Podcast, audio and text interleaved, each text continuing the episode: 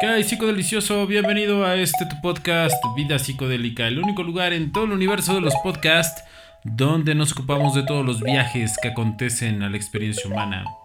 El día de hoy te traigo un tema bastante interesante, vamos a estar hablando de el animismo. ¿Alguna vez se te ha ocurrido que todo tiene un alma, que todo tiene un espíritu? El espíritu del agua, el espíritu del sol, el espíritu de las piedras, o como lo pondríamos actualmente, la energía de las piedras o la energía del sol, la energía de esa persona X, Y, Z. Va a estar muy interesante porque te voy a compartir qué es esto del animismo y cómo ha sido uno de los pilares fundamentales en todas las religiones contemporáneas eh, llámese cristianismo, islamismo, judaísmo y demás. Tal vez te guste o no te guste, pero son hechos antropológicos y los vamos a estar explorando el día de hoy en este podcast. Pero antes, vamos con un mensaje de nuestro patrocinador. Este podcast es patrocinado por Smoke Shop Vida Psicodélica. Link en la descripción. ¿Qué es el animismo? El animismo es la creencia de que todas las plantas, animales y objetos inanimados en la Tierra tienen una personalidad o esencia espiritual. Para la mayoría de las personas modernas, el concepto de imaginar un mundo sin una religión rígida y tangible parece casi imposible. Sin embargo, para millones de indígenas en todo el mundo, ni siquiera tienen una palabra para religión. En cambio, su práctica de la espiritualidad está arraigada en todo lo que los rodea, desde las características geográficas y el clima hasta las aves y las abejas. Este concepto extendido por todo el mundo y diferente de una comunidad a otra se conoce vagamente como animismo y podría ser el tipo de religión más antiguo del mundo.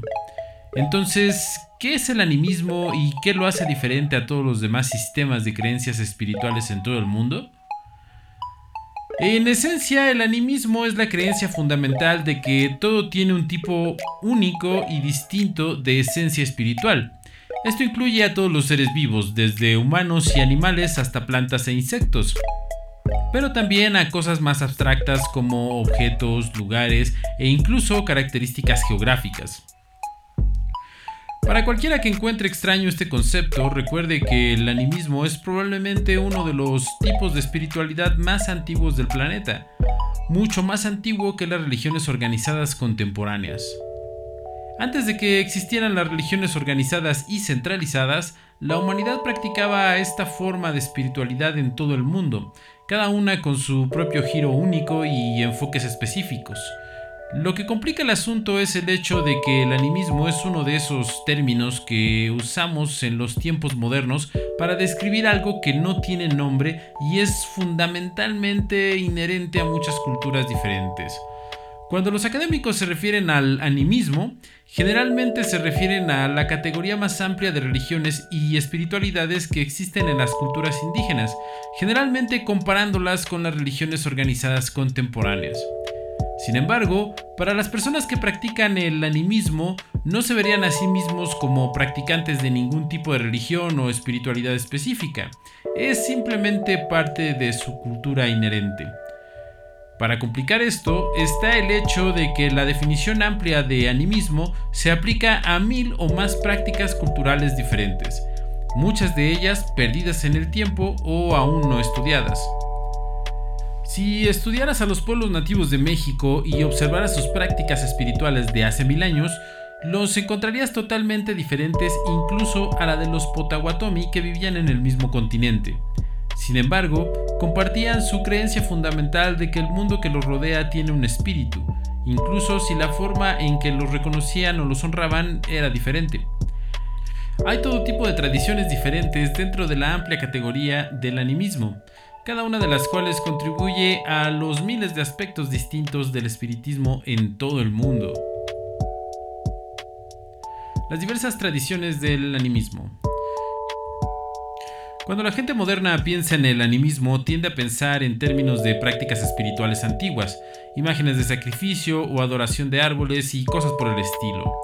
Sin embargo, el aspecto único del animismo es cuán distinta cada cultura diferente practica la misma creencia fundamental en la espiritualidad inherente del mundo que lo rodea. Por ejemplo, los tipos de animismo que practicaban los pueblos indígenas de América del Norte tendían a centrarse en el espíritu de colaboración del mundo natural. Los pueblos nativos de las regiones pueblo, por ejemplo, creían que las vasijas que fabricaban con barro tenían su propio espíritu individual y existían como resultado de un compromiso entre el barro y el ser humano que las fabricaba. Ahora contraste eso con algunas formas de animismo que se encuentran en Asia, como las Filipinas, donde gran parte de su enfoque espiritual gira en torno a la adoración de los antepasados. En muchas formas diferentes de animismo asiático, los difuntos asumen una especie de vigilancia espiritual sobre los vivos, y es responsabilidad de los vivos rendir homenaje a los muertos para asegurarse de que continúen velando por su familia viva. Todas esas diferentes tradiciones reconocen fundamentalmente a la misma idea, que dentro de todas las cosas existe un espíritu que es similar a la conciencia dentro de la humanidad. Para muchas culturas que practican el animismo, estos otros espíritus son tan válidos y legítimos como la idea cristiana del alma. Algo que parece existir en muchas culturas diferentes que practican el animismo es el uso de potentes psicodélicos como parte de sus tradiciones. Pero, ¿qué lugar tienen realmente los psicodélicos dentro del animismo? Animismo y psicodélicos. La mayoría de la gente piensa que los psicodélicos son algo que usamos puramente para disfrutar, algo para relajar y expandir nuestras mentes y alterar nuestro estado de conciencia. Sin embargo, los psicodélicos no son solo algo para disfrutar en cientos de culturas diferentes, sino que son un componente clave de sus prácticas y tradiciones culturales. A menudo se usan no solo de manera ritual, sino también social como parte de la vida cotidiana.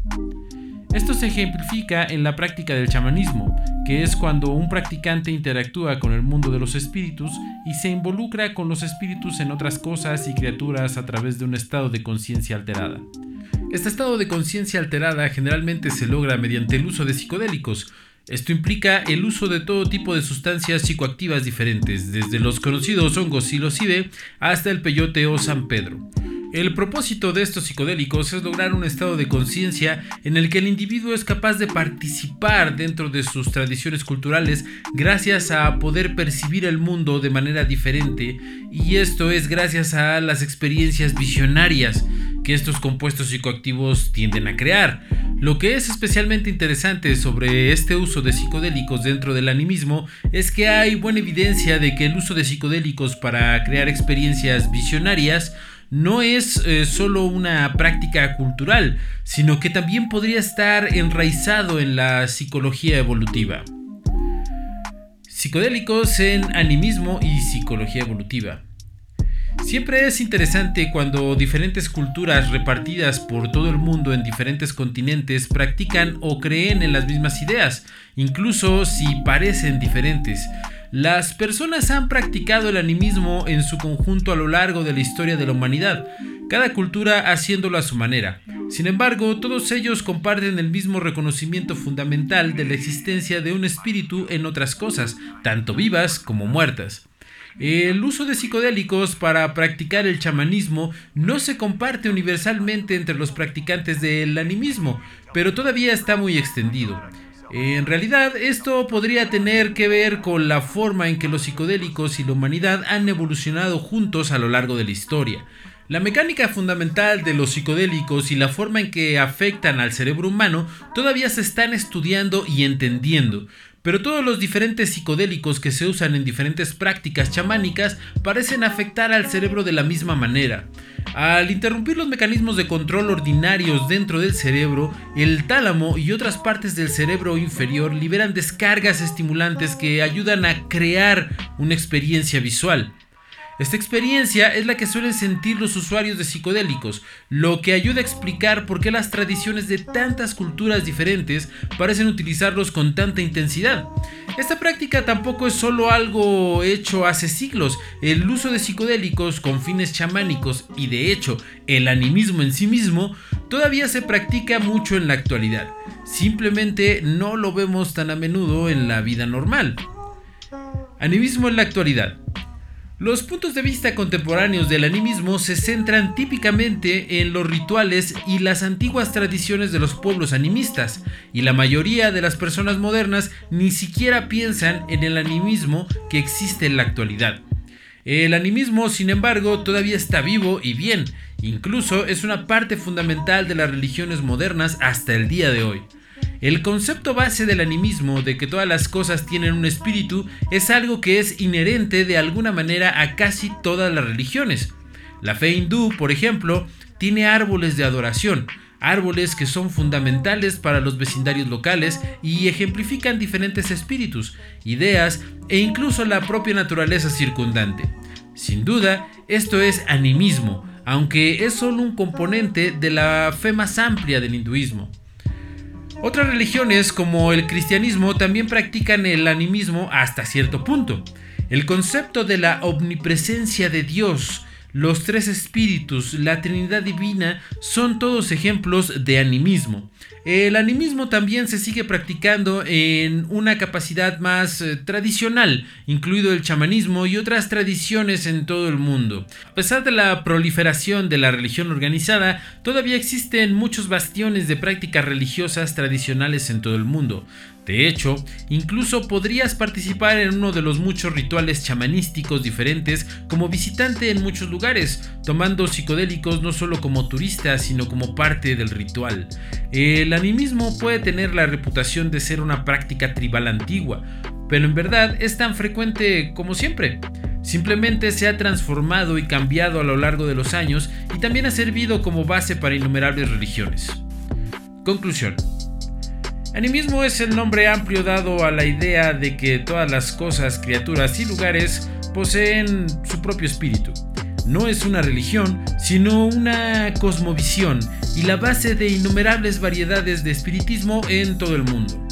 El animismo no solo se sigue practicando en la actualidad, sino que también se presenta en gran medida en todo tipo de religiones modernas, formando algunas de las partes más fundamentales de sus sistemas de creencias, predominantemente dentro de las culturas de Asia, como el hinduismo y el sintoísmo. Bien, delicioso, espero que esta breve cápsula informativa, este episodio informativo, haya sido de tu agrado. Y nada, pues recomiéndanos, síguenos en TikTok, ya estamos chaburruqueando en TikTok. También eh, regálanos un like en la página de Facebook, ya pasamos los 20 mil seguidores en la página de Facebook. Y si tienes alguna sugerencia de tema, lo puedes hacer al número telefónico que aparece en la página de Facebook vía WhatsApp. Y pues nada, ahí estamos. Espero que esta información te haya sido útil. Nos escuchamos en el próximo episodio. Muchísimas gracias por prestarme tus oídos. Nos escuchamos.